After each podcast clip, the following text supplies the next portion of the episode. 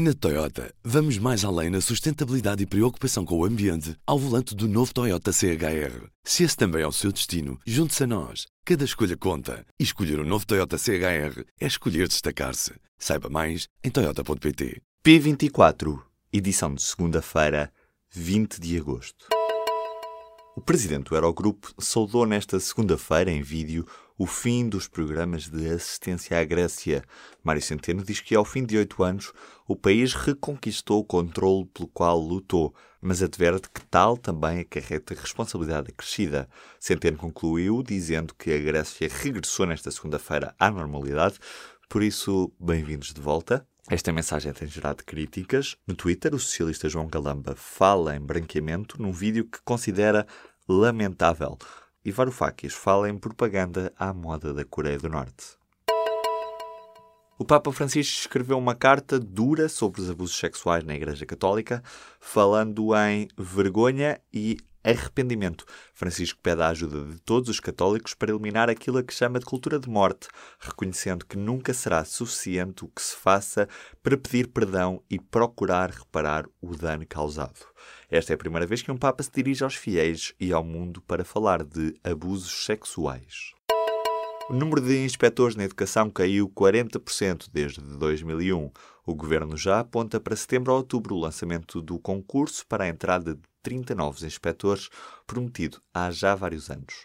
Para já, o Sindicato dos Inspectores da Educação e do Ensino divulgou uma carta aberta ao ministro Tiago Brandão Rodrigues, afirmando que se recusam a ser usados como a polícia do Ministério da Educação e a pedir uma tutela partilhada com a Assembleia da República.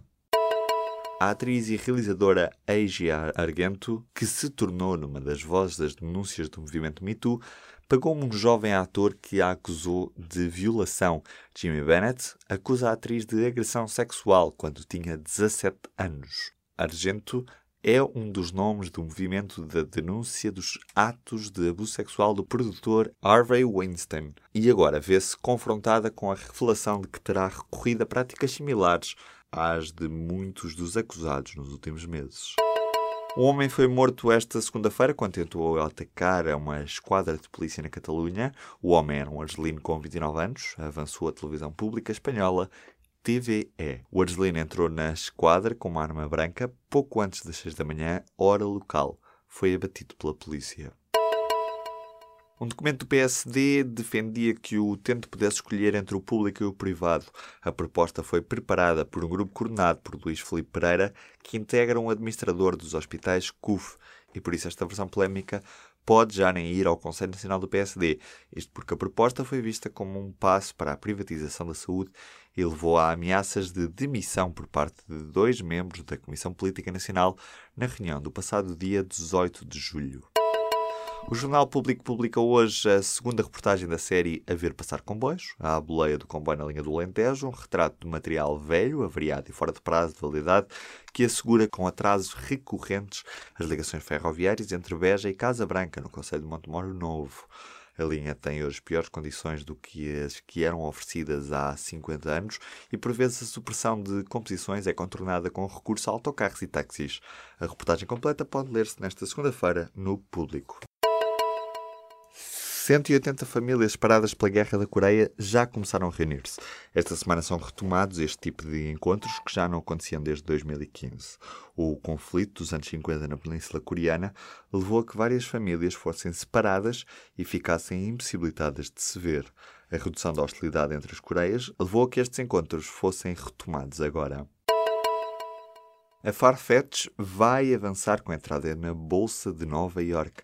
A plataforma de venda de artigos de moda de luxo tem quase um milhão de clientes e receitas de 386 milhões de dólares. A Farfetch foi fundada em 2007 pelo português José Neves. Tem sede em Londres e uma boa parte das operações passa por Portugal. As lojas de brinquedos da Toys R Us na Península Ibérica foram compradas por investidores portugueses. A rede de 61 lojas foi adquirida pelo investidor Paulo Andrés e pelos quadros da própria empresa. Para já, garantidos está a manutenção das lojas e dos postos de trabalho, mas está a ser estudada a viabilidade do negócio.